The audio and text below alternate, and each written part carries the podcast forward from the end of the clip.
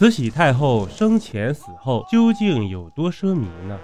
本期分几集，咱们一起来聊聊慈禧太后的奢靡生活，全方位了解这个晚清权力最大的女人。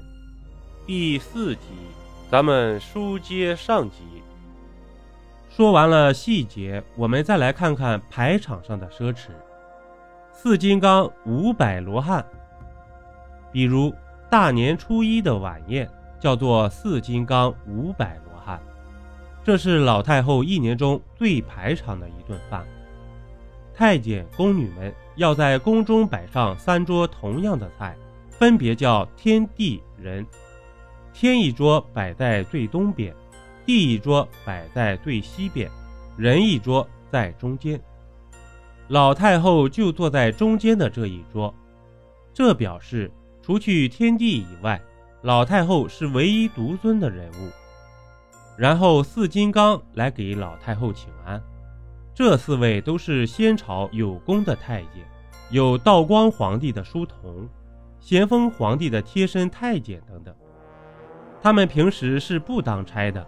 全部供养起来，他们四人进来跪安站堂，代表着老太后是一派正统相传。再然后，太后最亲信的太监李莲英贴着宫门站着，开始喜气洋洋地指挥人往三个桌子上献菜。上菜的太监们从宫门外的门槛开始，按品级排成一排，要一直排到寿膳房的门槛为止。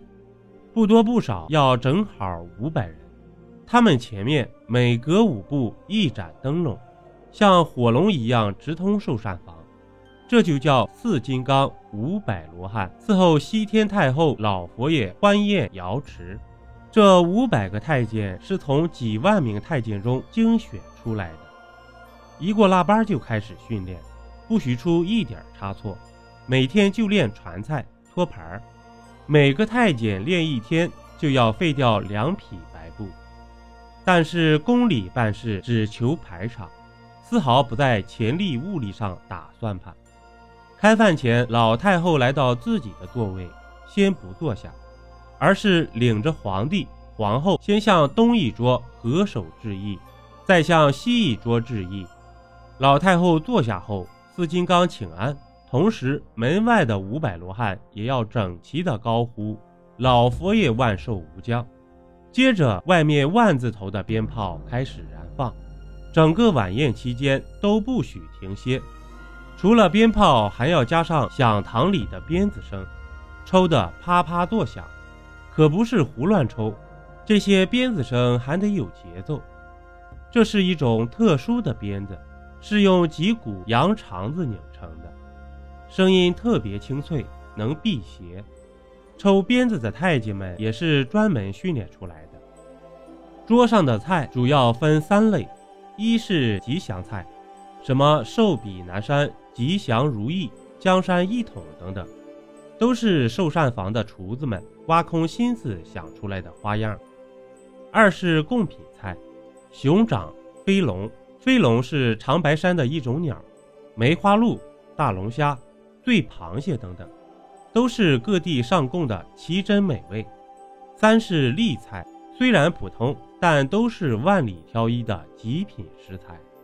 上菜时，皇上念一道菜名，皇后就跟着念一道菜名，再加上老太监们的甜言蜜语，哄得老太后喜笑颜开。最后一道菜最隆重，李莲英和其他的太监们双膝跪下。把这道菜举过头顶，皇帝亲自将菜送到老太后面前。这是一盘主动饺子，是老祖宗在入关前过节才能吃的美食。邀您继续收听下集。